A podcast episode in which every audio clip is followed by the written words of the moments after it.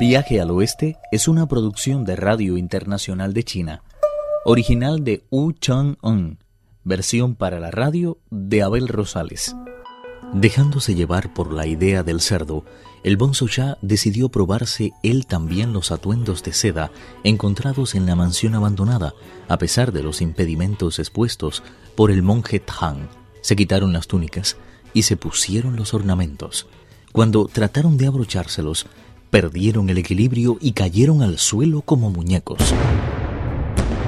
Los ornamentos se habían convertido de pronto en una especie de camisas de fuerza. Los dos monjes sintieron como una fuerza irresistible les retorcía hacia atrás los brazos, atándoselos fuertemente a la espalda. Tripitaka, comprendiendo que estaban en peligro, se acercó a ayudarlos. De nada sirvieron sus esfuerzos. No había manera de arrancarles aquellos ornamentos. El alboroto que produjeron era tan intenso que terminaron alertando a un monstruo. La torre era en realidad un invento suyo para atraer y atrapar gente. Al oír desde la caverna las voces de angustia que proferían los monjes, salió a ver lo que pasaba y comprobó, satisfecho, que había atrapado a dos nuevas víctimas. Llamó a continuación a los diablillos que le asistían y estos cargaron con la torre y las demás construcciones como si fueran un simple decorado. También el monje Tang, el caballo y el equipaje fueron atrapados y conducidos al interior de la caverna en compañía de Pachie y el Bonzo Ya. El monstruo había tomado asiento en un lugar destacado, hacia el que fue conducido el monje Tang. ¿De qué lugar eres para atreverte a robar mis ornamentos? Este humilde monje es un enviado del gran emperador de los Tang, de las tierras del este, para hacerse con las escrituras del paraíso occidental.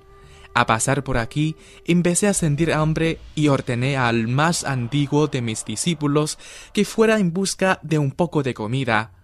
Antes de partir, nos surgió que nos quedáramos sentados en la montaña, y he de confesar que, si le hubiéramos hecho caso, jamás habríamos puesto el pie en su corte de mortales tratando de encontrar abrigo contra el viento. Estos dos discípulos míos se dieron a la avaricia y trataron de quedarse con sus prendas. De nada sirvieron mis consejos, querían calentarse un poco el cuerpo y su desobediencia les hizo caer en las garras de gran rey. Les suplico que tenga compasión de nosotros y nos permita proseguir nuestro camino, de forma que podamos obtener las escrituras si accede a mi ruego, le estaremos enteramente agradecidos y hablaremos a nuestro Señor de su amabilidad en cuanto hayamos regresado a las tierras del este. He oído decir que si alguien toma un pequeño trocito de carne del monje Tang, las canas se le tornarán negras y le saldrán todos los dientes que haya perdido. Me ha cabido hoy la enorme fortuna de recibirlos en mi casa, sin invitación de antemano. ¿Cómo quieres que les perdone la vida? Me gustaría, sin embargo, que me dijeras el nombre de tu discípulo más antiguo y el del lugar al que ha ido a mendigar algo de comida. Fue el cerdo Chupachie quien respondió con altanería al monstruo. Nuestro hermano mayor no es otro que Sun Wukong, el gran sabio social del cielo que sumió las alturas hace aproximadamente 500 años en una terrible confusión. Aunque el monstruo no replicó ni una sola palabra, se sintió sacudido por el miedo y se dijo, He oído decir durante muchísimo tiempo que ese tipo posee unos poderes mágicos realmente extraordinarios lo que menos me esperaba es que fuera a enfrentarme a él en una situación como esta. Levantó la voz y ordenó a sus subalternos. Átenlos con cuerdas nuevas y llévenlos a la parte de atrás. En cuanto nos hayamos apoderado de ese otro discípulo que dicen, los coseremos a todos y nos los comeremos. Los diablillos obedecieron al instante, atándolos concienzudamente antes de llevarlos a la parte posterior de la caverna. El caballo, por su parte, fue encerrado en los establos y el equipaje metido en una especie de almacén. Después todos los moradores de la caverna afilaron sus armas y se dispusieron a esperar la aparición del peregrino. Cuando por fin regresó Ukun al punto de la montaña en que había dejado al monje Tang y a los demás, se encontró con que no había nadie. Todos se habían ido. Preocupado volvió la vista hacia la torre y las otras construcciones y comprobó que ellas también habían desaparecido. En el lugar que antes ocupaban solo había unas rocas de formas muy raras. Eso es. Por fuerza han tenido que caer en el peligro que les ocurrido. Siguiendo las huellas del caballo, recorrió cinco o seis kilómetros del camino que conducía hacia el oeste, sin encontrar ninguna señal de sus hermanos. Cuando más desanimado parecía estar, oyó de pronto hablar a alguien hacia la parte norte de la pendiente. Se acercó para echar un vistazo y vio que se trataba de un anciano vestido con una túnica de lana y un gorro, al parecer muy caliente. Calzaba unas botas casi nuevas de cuero y se apoyaba en un bastón con una empuñadura que semejaba la cabeza de un dragón. Le seguía un criado muy joven. El anciano portaba también una ramita de ciruelo cubierta de capullos y mientras caminaba musitaba una especie de canción.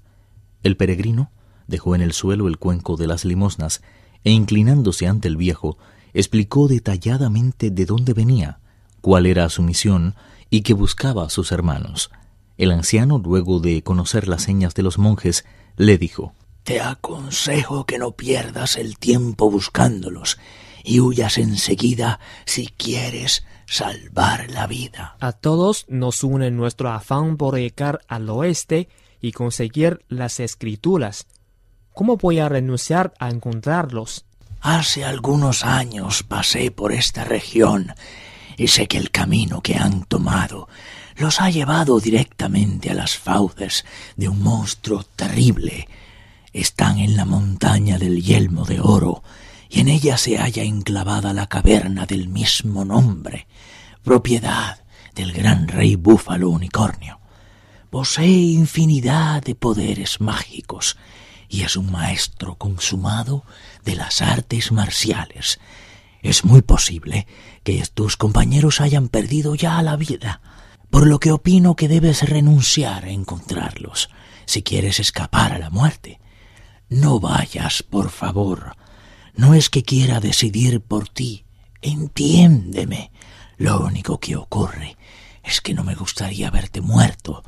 La última palabra la tienes tú. Agradezco su interés, pero no puedo renunciar a esa búsqueda. Se dispuso a repartir con el anciano el arroz que acababa de tomar del pueblo del sur, pero éste echó a un lado el cuenco de las limosnas con su bastón. Después, tanto él como el criado se echaron rostro en tierra y tras revelar su auténtica identidad, comenzaron a golpear el suelo con la frente al tiempo que decían En realidad no somos más que el dios de la montaña y el espíritu local de esta región, que hemos corrido a darle la bienvenida en cuando nos hemos enterado de su llegada. Espíritus ignorantes, ¿por qué no acudieron antes a darme la bienvenida, si sabían que llevaba aquí tanto tiempo?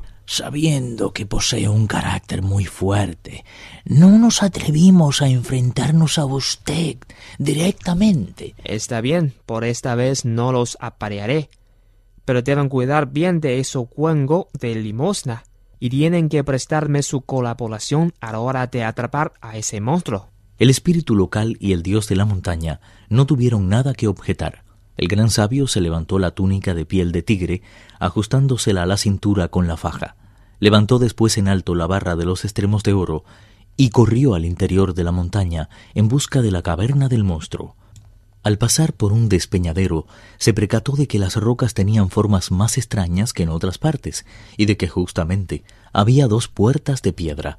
Delante de ellas se encontraba apostada una gran cantidad de diablillos con lanzas y espadas. Viaje al oeste, uno de los cuatro grandes clásicos de la literatura china.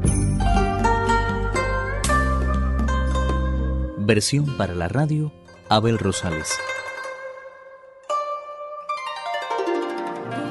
Actuaron en este capítulo Pedro Wang, Víctor Yu y Alejandro Lee. Esta es una realización de Abel Rosales, quien les habla, para Radio Internacional de China.